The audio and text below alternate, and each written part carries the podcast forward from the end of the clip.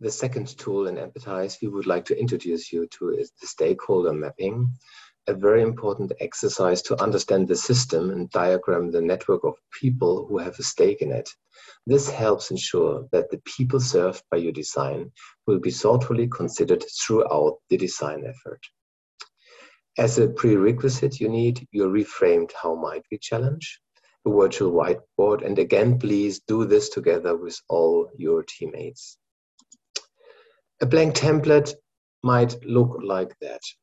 Uh, I would like to shed a little bit of light on the term stakeholder. What is a stakeholder? You might think about a stakeholder of a person or a group of persons who has a benefit, a benefit from this uh, solution you're going to uh, design.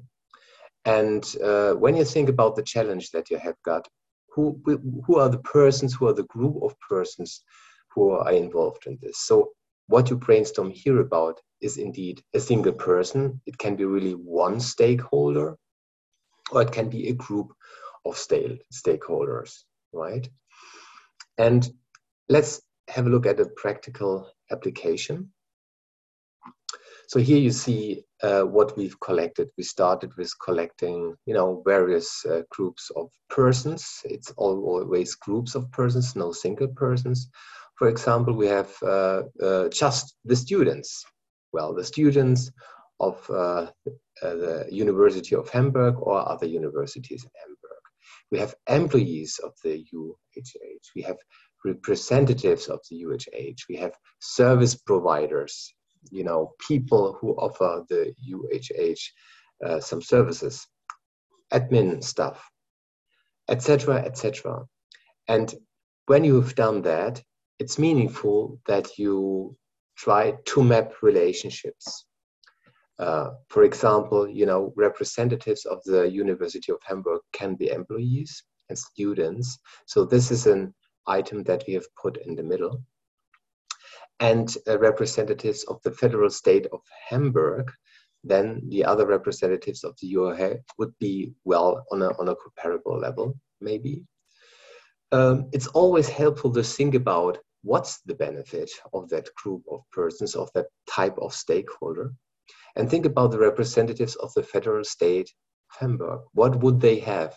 The city would appear more attractive, the image would be improved, and this would be carried through the students who study there and bring that knowledge about the great city of Hamburg uh, because they are easy to navigate in Hamburg with that app or whatever, you know, to other people. So it's an image thing. Uh, for students, it would just become a better place to study. Many needs are served. For employees, it would be a better place to work. Many of their needs would be served or are served already through the existing app. Service providers can easily offer and sell their service through the UHH mobile app, which is already there. Okay, so you see the variety what we have. Important is here that you again set a focus. For whom are you designing for? Set your focus and see the red stars. Here we identified three groups of stakeholders, three types of stakeholders, the students, the employees and representatives. But at the end, I think we came down in our process to design the whole thing just for students who study in Hamburg. What do you use it for? You use it to focus your further work. You can, based on uh, each of the selected types of stakeholders, find out which are persons that represent that stakeholders group, and you would do in the next step an empathy map. So this will be the next tool we explain.